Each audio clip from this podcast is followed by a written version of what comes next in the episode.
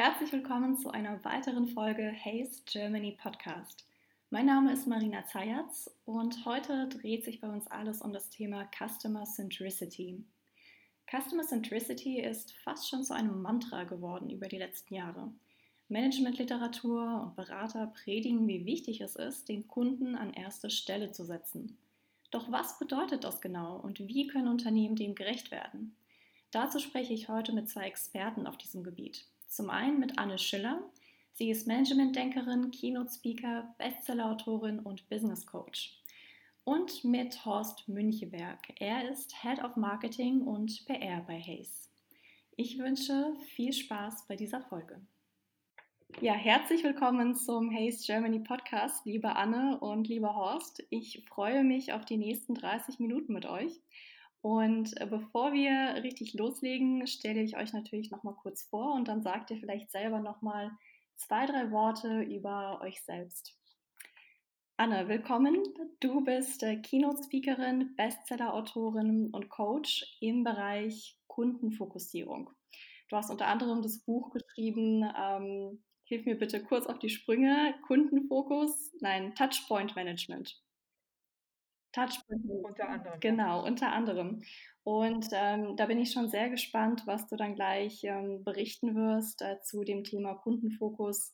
Und ähm, auf der anderen Seite haben wir Horst. Herzlich willkommen, Horst. Du bist Chef Marketing und PR bei Hayes und hast vorher schon sehr, sehr viel Erfahrung gesammelt im Bereich kundenzentriertes Unternehmen aus Marketing-Sicht und auch darüber hinaus. Und äh, ich freue mich sehr, dich ebenfalls im Podcast begrüßen zu dürfen. Ja, hallo, ich freue mich ebenfalls. Wenn ihr zwei noch kurz ein paar Worte zu euch selber sagen könnt, damit die Hörer ähm, verstehen, äh, wo ihr herkommt und wo ihr jetzt gerade steht und ähm, genau, wie ihr zu dem Thema gekommen seid, was wir heute im Podcast aufgreifen. Jo, dann fange ich mal an. Erstmal Hallo an die Hörer und äh, herzlichen Dank auch, dass ich heute dabei sein kann. Ich bin Anne Schüller, ich bin in der Tat Keynote Speaker, ich bin äh, best mehrfache Bestseller-Autorin und Business Coach und mache das Ganze inzwischen seit 20 Jahren. Meine Positionierung, da geht es um Kunden, da geht es um kundenfokussierte Unternehmensführung oder besser, wichtiger heute, kundenfokussierte Unternehmenstransformation. Das heißt, mir ist es wichtig, wie Unternehmen sich intern aufstellen, um dann draußen beim Kunden großes ähm, Customer Excellence, Customer Experience, Customer Touchpoint Management gut bewirken zu können. Mhm. Danke, Anne. Und Horst, noch ein paar ja. Worte zu dir.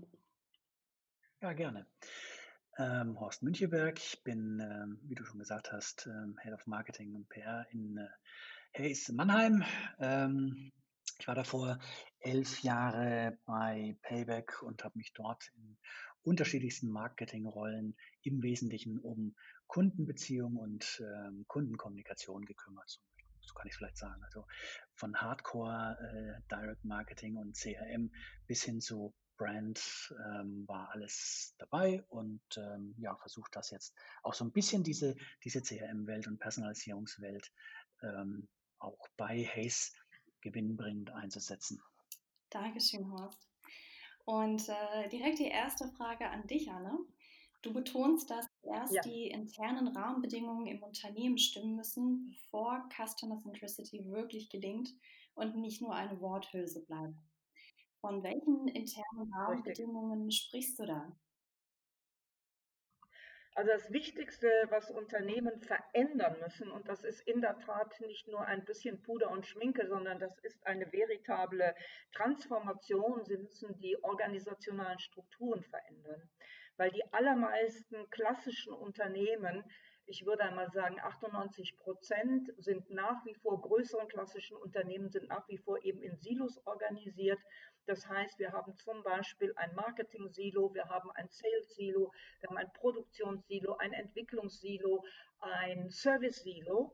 Und äh, jeder arbeitet eben in seinem eigenen Silo, nach eigenen Zielen, nach einem eigenen Budget und nach eigenen Vorgaben, die in der Tat dann auch äh, aufs Jahr fixiert werden und am besten mit einer Punktlandung erreicht werden. So, das heißt, Ergebnis ist Eigenzentrierung, auch Egoismus, das heißt, die eigenen Ziele, die eigene Zielerreichung steht über allem und man arbeitet letztlich nicht miteinander, sondern man arbeitet Vielfalt in der Praxis auch gegeneinander zulasten des Kunden. Und das große Problem ist, der Kunde bekommt es mit. Und äh, wenn der Kunde eben auch Kontakt zu den, ähm, ähm, zu den Mitarbeitern des Unternehmens hat, dann hört das der Kunde sogar aus dem ähm, Mund eines Mitarbeiters im Sinne von, dafür bin ich nicht zuständig, ja, die Abteilung hat immer Probleme, ich würde Ihnen ja gerne helfen, das darf nicht, äh, das darf ich in unserer Organisation aber nicht machen. Das, Kunden, das heißt, der Kunde lernt sogar, dass hier ein Unternehmen gar nicht kundenzentriert aufgestellt ist, wo alles aus einer Hand das Beste für den Kunden erreichen möchte. Mhm. Und das muss sich ändern. Mhm.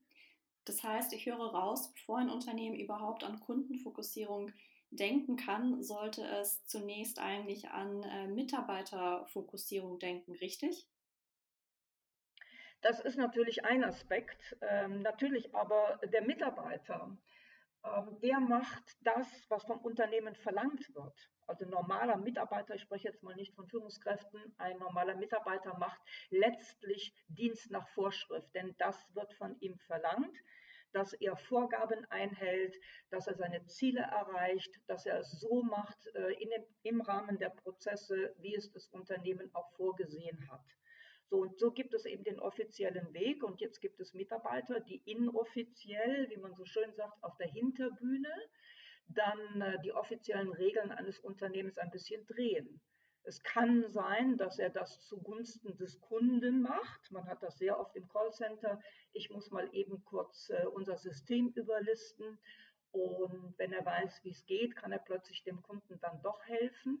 Vielfach macht es der Mitarbeiter auch nicht, denn er hat im eigenen Unternehmen dann negative Konsequenzen zu erwarten, wenn sein Chef erfährt, er hat hier gegen interne Vorgaben verstoßen.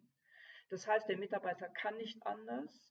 Er muss die Unternehmen, unternehmensinternen Vorgaben erfüllen, um nicht selber in Schwierigkeiten zu kommen. Und weil diese unternehmensinternen Vorgaben sehr oft Kunden unfreundlich gedacht sind, sondern effizientorientiert gedacht sind, also im Sinne von ähm, der Kunde soll sich gefälligst in die vorgedachten Abläufe des Unternehmens fügen, der Kunde soll gefälligst die äh, minderwertige Software, die nicht äh, intern abgestimmte Software akzeptieren. Also diese Effizienzgedanken, die stehen im Vordergrund und nicht die Interessen des Kunden. Insofern ist es nicht tatsächlich die Schuld des Mitarbeiters. Der Mitarbeiter würde gern, nicht der Mitarbeiter ist verkehrt, sondern die Strukturen sind verkehrt, die Organisation ist verkehrt und äh, auch die Prozesse sind verkehrt. Und da müssen wir ansetzen, das müssten wir ändern. Das heißt im Endeffekt natürlich auch ein Leadership-Thema. Absolut, ja, ja, natürlich. Also verändern kann das nur äh, das Top-Management. Da muss es zunächst einen Willen von ganz oben geben. Es muss zunächst ein Verständnis dafür geben, was heißt denn Kundenzentrierung wirklich? Customer First, der Kunde steht an erster Stelle, nicht die Effizienz des Unternehmens, nicht die Gewinnbestrebungen des Unternehmens, sondern der Kunde steht an erster Stelle. Und äh, das muss im Zweifel auch zu Lasten des Unternehmens gehen. Das Unternehmen muss sich fügen, äh, um die, die Wünsche der äh, immer fordernden Kunden auch erfüllen zu können. Und das Top-Management muss eben verstehen, wir müssen Strukturen ändern, wir müssen Prozesse ändern, wir müssen vor allen Dingen auch die Mitarbeiter anhören, wenn die mit den Problemen des Kunden zu uns kommen. Und wir müssen uns crossfunktional organisieren, denn eine Customer Journey, die geht immer quer durchs Unternehmen. Die berührt immer mehrere Silos und hier müssen die Silos eben zusammenarbeiten und dürfen nicht gegeneinander arbeiten, weil die verschiedene unterschiedliche und gegenläufige Ziele, auch konkurrierende Ziele sogar oft haben. Mhm. Apropos Customer Journey. Horst, du warst vor deiner aktuellen Rolle als Head of Marketing PR bei Hayes äh, elf Jahre bei Payback, zuletzt als Director Brand, Point of Sale und Direct Marketing. Damit warst du ja quasi äh, im Epizentrum des Kundenfokus, oder? Und äh, was waren deine wichtigsten Learning in der Zeit? Zum Glück war es nicht immer Epizentrum, aber es ist schon natürlich eine sehr, sehr dezidierte äh, ähm, äh, Rolle, die man dann natürlich da einnimmt, wenn man mit, mit, mit mehreren Millionen Kunden sozusagen äh, nahezu täglich im Austausch steht. Die, die, die wichtigsten Learnings, ähm, die decken sich natürlich in starker Weise mit dem, was Anne gerade eben auch schon ähm, angerissen hat oder äh, angesprochen hat. Ne? Also die Unternehmen haben sich selten mit einem perfekten Konzept aufgebaut, sondern sind über die Jahre hinweg, haben sich entwickelt, sind gewachsen. Und da haben sich Silos quasi selbst gebaut. Und diese, diese Kundenzentrierung, die, die, die schreibt sich gerne jeder. Jeder, glaube ich, aufs, äh, aufs Tablett und äh, hält das auch vor sich her als Schild. Äh, wir denken kundenzentriert und so weiter. Und in der eigenen Welt tun das dann auch viele, aber in dem, im Ergebnis ähm, lässt sich da dann doch noch viel, einiges äh, ableiten, was nicht so kundenfokussiert ist. Und ähm, diese ist, ich glaube, es ist nicht nur ein Thema von, von, von Silos aufbrechen und, und, und Top-Down vorleben, da, da, da stimme ich äh, völlig zu.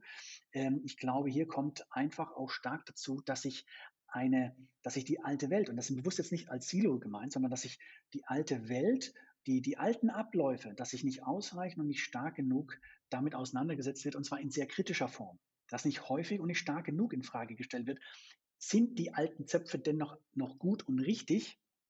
Und äh, äh was müssten wir abschneiden und neu gestalten? Und dass ähm, der Ruf nach Digitalisierung, der schreit ja dann auch noch immer lauter, jetzt muss Kundenfokussierung im, äh, im Schwerpunkt sein, jetzt muss es doch gehen, endlich mit AI und KI und Deep Learning und äh, hunderte von Buzzwords, die dem noch folgen. Und äh, hier zeigt sich für mich äh, generell noch sehr große, sehr große ähm, sehr großes Potenzial, wie es Neudeutsch dann heißt, sehr großes Potenzial, um diese Herausforderungen äh, zu, zu, ähm, zu, sich zu stellen und das zu lösen. Ähm, ich glaube, wir, wir glauben noch sehr viel an die, an, das Trans, an die Transformation von bestehenden Abläufen, Prozessen und Produkten. Und viel, viel, viel, viel geringer, in geringerem Maße an neu zu denkende Abläufe und Prozesse. Ein, ein lustiges Beispiel vielleicht von, von vor einigen Monaten. Ähm, da habe ich in meinem Feed äh, einen, ähm, einen Post äh, gesehen von einem, von einem CMO einer namhaften Hamburger Bank, der ähm, aus dem Fenster seines Offices heraus fotografiert hat, einen großen Container nach unten äh, äh, und in dem äh, hunderte von leeren äh, Ordnern, also klassische Büroordner, Leitsordner da drin lagen. Und mit dem, mit dem, mit dem Titel Hurra, wir digitalisieren uns. Und das war ein ernst gemeinter Post, da hat er sich gefreut, was die Organisation jetzt gerade eben geschafft, geschafft hat äh, und sozusagen papierlos geworden ist und das dann sub, äh, substituiert mit, mit, mit äh, scheinbar digitalen Prozessen. Und das war, das war der Begriff der Digitalisierung für, für, für, für den Kollegen, wo ich mir dann gedacht habe, wir führen hier jetzt gerade nicht irgendwie ein Fax ein, äh, und, und, und ähm, versuchen da, damit unsere, unsere Papierprozesse zu, zu, zu, zu beschleunigen. Und das, auch wie Anders gesagt hat, das kommt noch sehr häufig aus dem Effizienzgedanken heraus. Ähm, ich muss effizient und effektiv sein und dann ist es automatisch schon gut. Und das kommt am Kunden, am, am Ende, es kommt beim Kunden in meiner Welt, in meiner Erfahrung leider äh, nicht so an. Und die, die es lösen, die sind auch dann schnell im Vorteil anderen gegenüber. Und da hat die Krise auch sehr stark den Finger in die Wunde gelegt. Mhm. Wir haben da gerade eine Studie auch veröffentlicht, die auch solche Thesen auch bestätigt. Also Dinge, die, die jeder irgendwie glaubt, äh, dass sie so sind, ne? wie zum Beispiel, wer, wer sich früher vor der Krise schon gut digitalisiert hat, der ist dann besser durch die Krise gekommen. Ne? Das kann man glauben, äh, ist tatsächlich aber auch so, zumindest nach unseren Studienergebnissen. Und viele Dinge sind halt hier auch drin enthalten, dass das Mantra von der Kundenfokussierung noch zu sehr wirklich aus dem Blick, so komisch es klingt, aus dem Blick des Unternehmens gelebt wird. Sehr spannend. Und ähm, da vielleicht auch nochmal, was ebenfalls mit rein schwingt in das ganze Thema auch Digitalisierung. Ich vermute mal, dieser ähm, CMO, von dem du gesprochen hast, hat vielleicht auch ähm, Digitalisierung gleichgesetzt mit Automation. Das heißt, okay, jetzt haben wir alle Prozesse mhm. irgendwie in 0 und 1 gepackt und deswegen sind wir jetzt digital.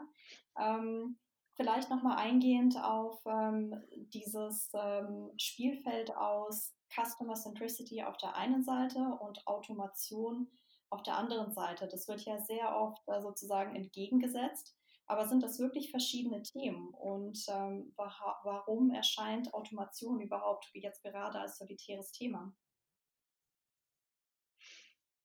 Ich, also aus meiner Sicht ähm, ist das die völlig äh, richtige Frage. Und interessanterweise sind es für mich eigentlich Themen, die eigentlich nicht deckungsgleich, aber sehr, sehr stark ineinander übergehen.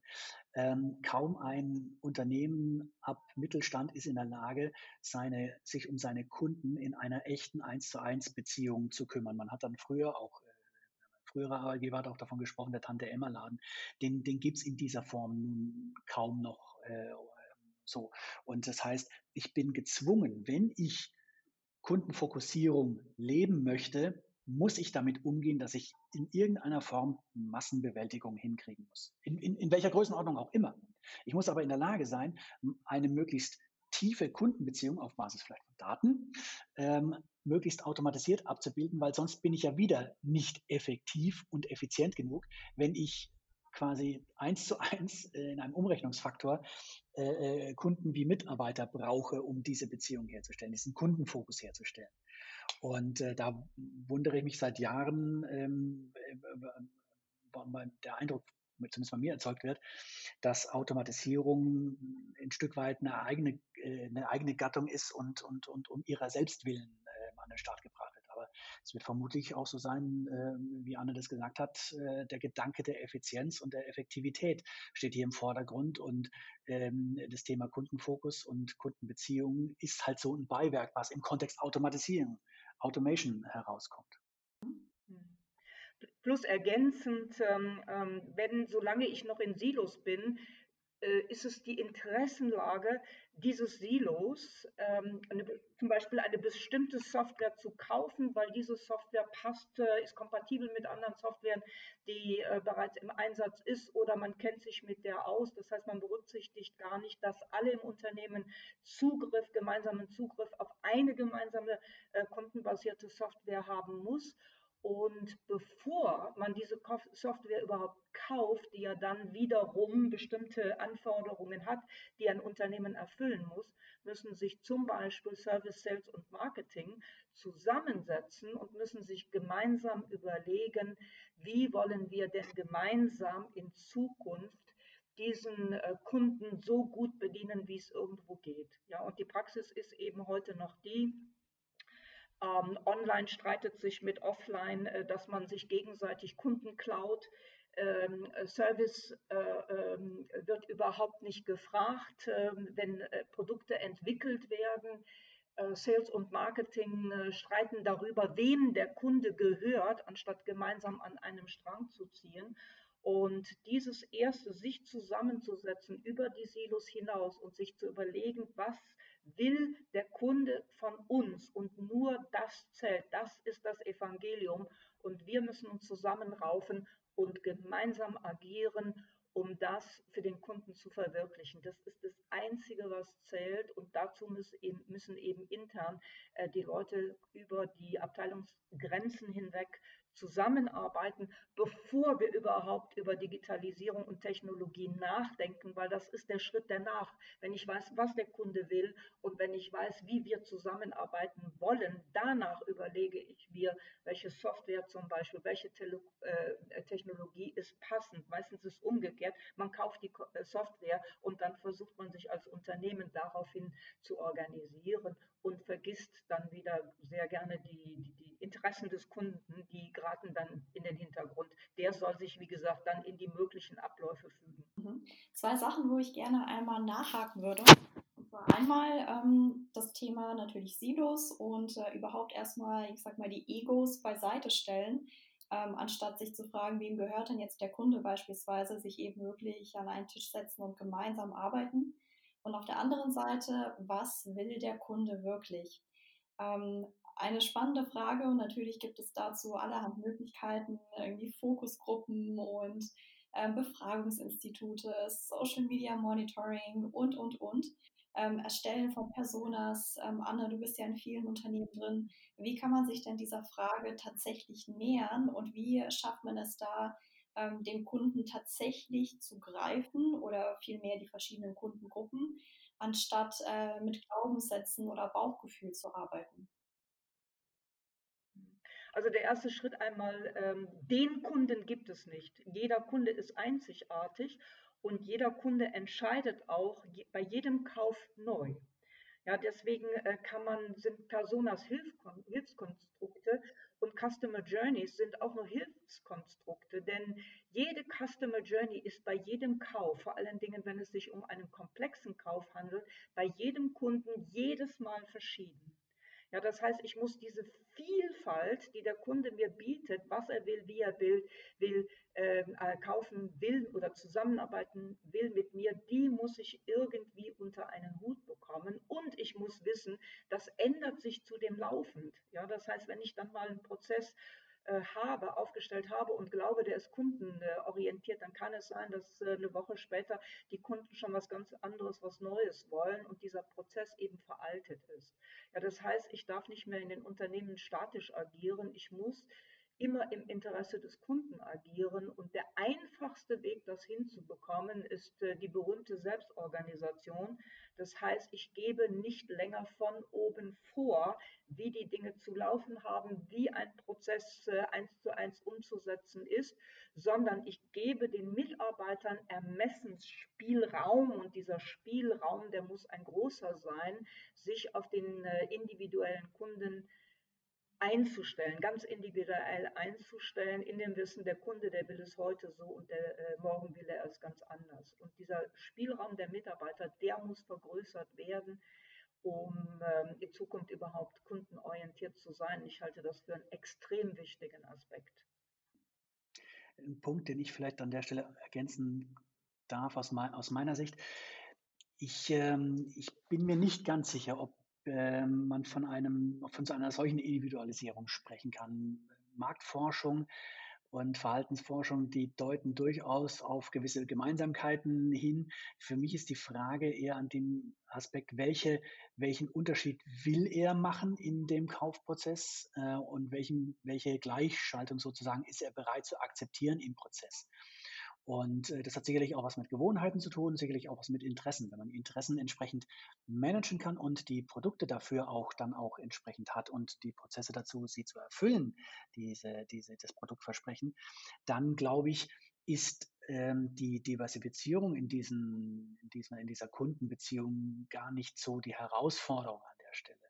Das, ähm, denn ich glaube, dass man, man wird sich ähm, von 99 Prozent auf 100 Prozent nicht so stark optimieren können, zumindest auch nicht mit so einem wesentlichen Erfolg, dass es sich lohnen würde, den, den, den, den, den letzten Unterschied auch zu gehen. Also dann, Unternehmen haben dann trotzdem immer noch den Punkt äh, mit Effektivität und Effizienz. Aber ähm, ich glaube sehr daran, dass hier ein, ein, ein Nachverfolgen von wesentlichen Interessen vorliegen, vorliegen muss. Und wenn, wenn, wenn man nicht gewillt ist, dass das in den Vordergrund zu, stehen, zu stellen, wird man sich auch nicht trauen, ähm, sowohl die Produkte richtig zu designen, als auch die Prozesse dann dahinter. Hm, okay. Also ja, das, ich, kann, ich verstehe genau, was, äh, was gemeint ist. In der Regel ist es ja auch so, ähm, dass Kunden Gewohnheiten entwickeln und äh, vor allen Dingen, wenn man lange mit den Kunden arbeitet, dass äh, man sich dann schon kennt und der Mitarbeiter kennt dann schon die Gewohnheiten des Kunden und in neun mhm. von zehn Fällen hält der Kunde auch seine Gewohnheit ein. Aber heute ausgerechnet, aus welchem Grund auch immer, möchte er, dass es anders geht, dass es schneller geht, äh, dass ein spezieller Wunsch erfüllt wird, dass, ähm, dass es erlebnisreicher ist, aus welchen Gründen auch immer. Und für diesen Raum, ja, also diese, diese, diese, dieses, äh, diesen einen von, von neun äh, Fällen, wo es jetzt aus der Reihe läuft, da braucht der Kunde, da sieht der Kunde dann Kundenerlebnis und da sieht der Kunde dann Kundenorientierung. Wenn jetzt das Unternehmen so flexibel ist, und der Mitarbeiter vor allen Dingen in dieser Situation so flexibel ist, dass er auch dieses einmal, ich will es ganz anders haben, dass er das ähm, äh, eben auch hinbekommt. Mhm. Der Kunde ist eine sowohl als auch Person. Wir haben Launen und ähm, wir haben Erkenntnisse und haben gestern etwas ge gelernt und möchten es heute umsetzen. Oder ein Anbieter hat mich gestern fasziniert und ich sage, geht doch und plötzlich sollen es alle Anbieter können. Und ja, in 9 von 10 Prozent bleibt er vielleicht bei seiner Routine, aber Customer Experience ist genau, dass man dieses, diesen einen Fall, wo der Kunde es mal anders haben möchte, eben auch hinbekommt. Und da sage ich, da braucht der Kunde, der Mitarbeiter eben diesen Spielraum, um genau diese Überraschung, diese Verblüffung, diese Begeisterung in diesem einen, in dieser einen Ausnahme eben hinzubekommen. Und das ist das Besondere, was einen Dienstleistern an der Stelle dann ausmacht. Das ist auch dann auch das, äh, dieser Aha-Effekt. Und das ist erst das, worüber ich dann rede. Ja, weil wenn ähm, ein, ein Unternehmen Routineprozesse ein hält, das ist nicht der Rede wert. Das teile ich nicht mit meinem Netzwerk. Das erzähle ich weder offline noch online irgendwem. Aber wenn ein Unternehmen über sich hinausgewachsen ist, und es ist ja nicht das Unternehmen, sondern es ist immer der einzelne Mitarbeiter, der es in der Hand hat, und oft ist es ein Detail. Und dieses Detail hat mich überrascht, hat mich begeistert. Es war was ganz anderes, was ganz Neues, es war ein Highlight. Jetzt erzähle ich der Welt davon. Und das ist dann wirklich ähm, eine Kundenorientierung zu 100 Prozent, die auch eben auf diesen Sonderfall eingehen kann. Und diese Möglichkeiten, diesen Raum, den muss ein Unternehmen aufmachen. Habt ihr vielleicht Beispiele für Unternehmen in Deutschland, die Kundenfokus ähm, groß schreiben und da wirklich als Vorreiter fungieren? Ist das die Frage an mich? An beide. Beide? Darf ich mal anfangen, Horst? Ja, klar, gerne, bitte. Okay, prima. Also es gibt natürlich jeder, wenn man, äh, wenn man fragt, hat jeder natürlich ein Highlight, äh, wo er sagt, da hat man mich wirklich äh, ver verblüfft, da, da habe ich gar nicht mit gerechnet, vor allen Dingen in einer Notsituation, wenn dann der Service einfach perfekt ist und alles ineinander spielt und jedes einzelne Kundenerlebnis an jedem Touchpoint ist einfach in irgendeiner V wow, Form wow und keiner ist, ähm, hat daneben gegriffen. Ähm, so ein persönliches Highlight hat sicher jeder und da kann jeder wahrscheinlich Geschichten ohne Ende erzählen. Es geht aber darum, wie hat ein Unternehmen es geschafft, ständig irgendwelche Wow-Erlebnisse, Highlights für Kunden zu schaffen. Und für mich ist einfach das, ähm, das Unternehmen schlechthin, das ähm, es geschafft hat, weil die sagen Customer First, wir stellen Kundenorientierung wirklich ins Zentrum alles unserer, Aktiv äh, unserer gesamten Aktivitäten. Das ist mich Amazon. Amazon ist natürlich, ähm, ja, hat auch dunkle Flecken, wo Licht ist, ist auch Schatten und man kann auch über vieles sprechen, was da nicht gut gelingt. Aber Customer-Zentrierung kriegen die hin. Und dazu nur zwei kleine Beispiele. Und jetzt sind wir eben wieder drinnen im Unternehmen. Ja, wie schafft es ein Manager, diese Kundenzentrierung in den tagtäglichen Ablauf zu bringen? Also Beispiel, der General Manager kommt nach Deutschland. Das erste, was er wissen will, ist nicht, was war der Umsatz, was ist, äh, wie stehen wir zum Budget, äh, wie viel Profit haben wir gemacht, wie stehen wir zur Konkurrenz. Das wären also die üblichen Kennzahlen, die in allen Tagungen sieht, das ist immer das Erste, was passiert, dass die eigenen egozentrierten Kennzahlen auf den Tisch kommen.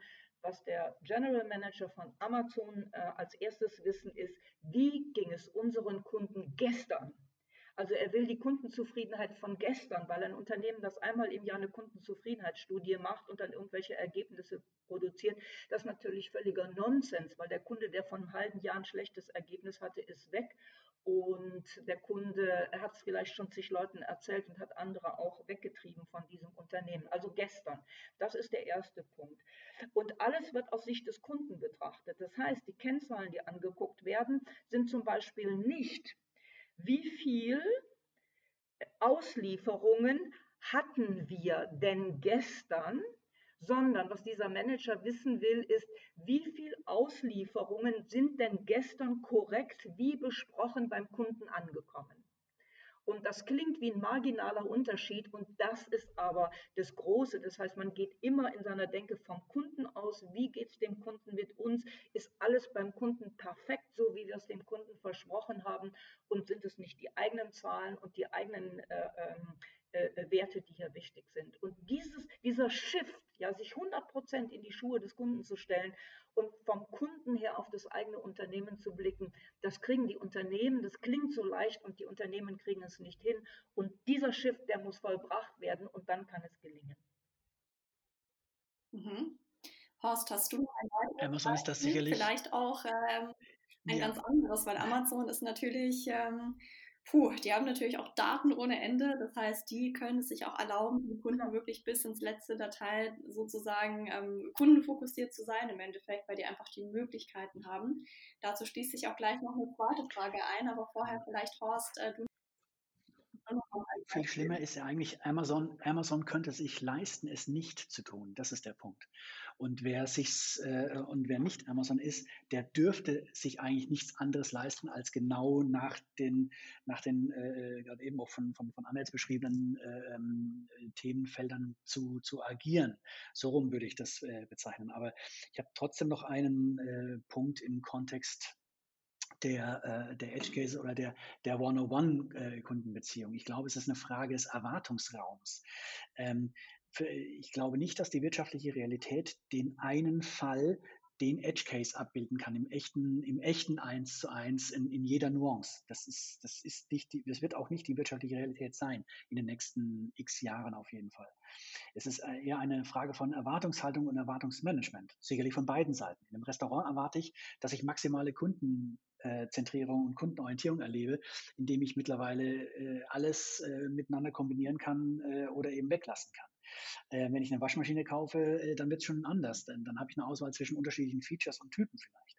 Und wenn ich mir ein Buch kaufe, naja, dann kann ich mir zumindest aktuell kein anderes Ende wünschen und muss damit leben, was ich bekomme. So. Und ob es mir dann gefällt und wie es mir dann gefällt und wie ich dann damit umgehe, ist natürlich noch eine, äh, noch eine zweite Ebene dann hinten dran.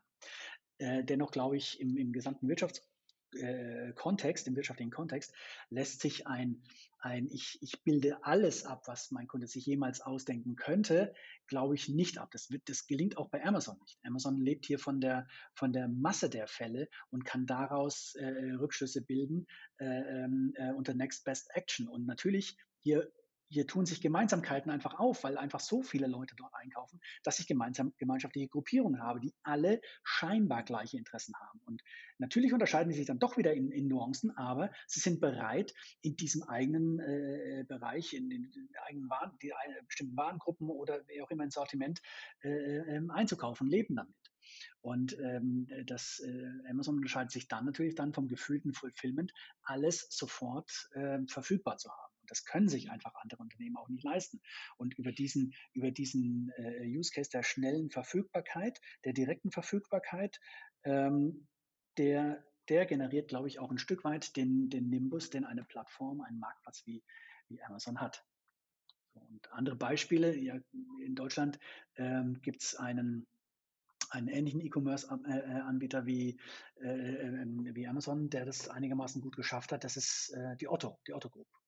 So, die Otto Group ist da ähnlich erfolgreich, auch mit einem, mit einem sehr, sehr ähnlichen Konzept natürlich, äh, die es auch geschafft haben, äh, unter Einbindung auch von, von, von Fremdmarken zu einem relevanten Platz zu kommen. Denn Erwartungshaltung des Kunden, ich, ich möchte etwas kaufen und wenn ich das dort nicht bekomme, kaufe ich es woanders, aber ich werde es kaufen.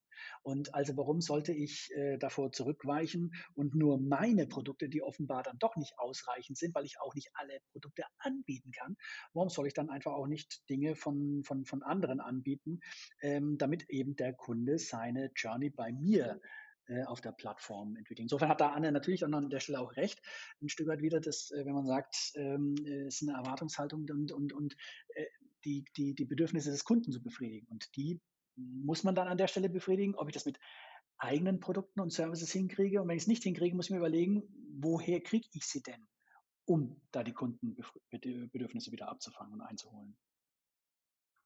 Mhm. Vielen Dank euch zwei. Wir sind auch fast schon am Ende der Zeit angelangt und ähm, vielleicht zum Schluss noch eine letzte Frage. Ähm, wenn jetzt ein Unternehmen gerade in diesem Prozess steht, ich äh, weiß, ich muss kundenfokussierter arbeiten und ähm, ja, wir arbeiten dabei auch daran, Silos abzubauen. Was sind weitere Schritte, die äh, noch wichtig sind jetzt, ähm, wenn man gerade noch so, sage ich mal, am Anfang steht und äh, Baby Steps nimmt, um wirklich kundenfokussierter zu agieren? Was sind eure Top-Tipps für den Anfang? Ich fange wieder an. gerne, gerne. Gut, ja. Also das, der entscheidende Punkt ist, nicht glauben zu wissen, was der Kunde will, sondern den Kunden bei allem, was ich konstruiere, sei es ein Produkt, sei es ein Service, sei es eine Lösung, eine Softwarelösung, den Kunden von Anfang an mit einbeziehen. Und äh, da können wir sehr viel uns abschauen von jungen Unternehmen, die das also sehr, sehr, sehr ähm, äh, äh, gut machen, den Kunden sofort einzubeziehen und auch sofort die Richtung zu wechseln, iterativ vorzugehen, also sofort auch die Richtung zu wechseln, wenn die sehen, das, was wir gedacht haben, funktioniert so nicht beim Kunden und auf die Kunden zu hören und auch nicht irgendwann diesen Prozess zu beenden, sondern immer wieder mit den Kunden, immer wieder im Austausch zu stehen, weil wie gesagt, die Meinungen des Kunden und die Vorlieben des Kunden, die äh, ändern sich ständig. Also muss ich auch ständig meine Prozesse, meine Produkte, meine Services, meine Lösungen adaptieren, muss damit jonglieren, muss experimentieren. Das heißt, nichts ist irgendwann zu Ende, sondern alles ist ständig im Fluss und letztlich entscheidet der Kunde über Leben und Tod eines Unternehmens. Und wenn ich das nicht machen kann, was der Kunde von mir will, dann bin ich morgen tot, weil die Dinge sprechen sich halt im ähm, Netz jetzt in einer irren Geschwindigkeit rum und viralisieren sich und die Kunden kennen an der Stelle kein Pardon. Der Kunde hat die Macht und wenn ich nur das tue, was er will und ihm zuhöre, werde ich auf Dauer erfolgreich sein. Aus meiner Sicht, ähm, ich glaube nicht, dass der Kunde immer weiß, was er will. Und diese, diese Unsicherheit, die gilt es abzubilden. Der muss manchmal moderiert und auch geführt werden. Er befindet sich in einer ständigen Entscheidungshölle, muss man sagen, aufgrund von Millionen von diversifizierten Produkten und Services. Und da kann er sich auch gar nicht immer entscheiden, logischerweise, weil die Nuancen so, so stark sind oder so, so, so so kleinteilig sind, dass ihm das einfach auch dann einfach auch zu viel wird. Und ich glaube, ähm, es gilt, ähm, den, den, den Wert von gewissen Dingen zu vermitteln und das zu versuchen zu vermitteln, damit der Kunde auch bereit ist, dafür auch einen entsprechenden äh, Preis auch zu zahlen. Und nicht alles in den Kontext, na, es ist Internet, also muss es äh, umsonst sein, äh, äh stellt. Und das Zweite, und da schließe ich mich Anna äh, äh, wieder an, eine ständige Außensicht, einen ständigen Außenblick. Das ist nicht der Top-Down-Blick, das ist der Außenblick äh, aus Sicht des Kunden über die Produkte, die Prozesse und Services einholen. Permanent. Und zwar mit einer sehr, sehr offenen und ehrlichen Betrachtungsweise und nicht äh, aus einer Färbung eines Silos, aus der Färbung eines äh, Budgetbereichs oder aus der Färbung einer, eines, eines äh, Investorensheets. Vielen Dank an euch zwei. Wir sind am Ende unseres Podcasts und ähm, ich denke, es ist vollgepackt mit sehr vielen wertvollen Insights für die Hörer. Und äh, ich danke euch zwei vielmals, dass ihr mit dabei wart. Ja, gerne. Auf Wiederhören, bis zum nächsten Mal beim Haste Germany Podcast.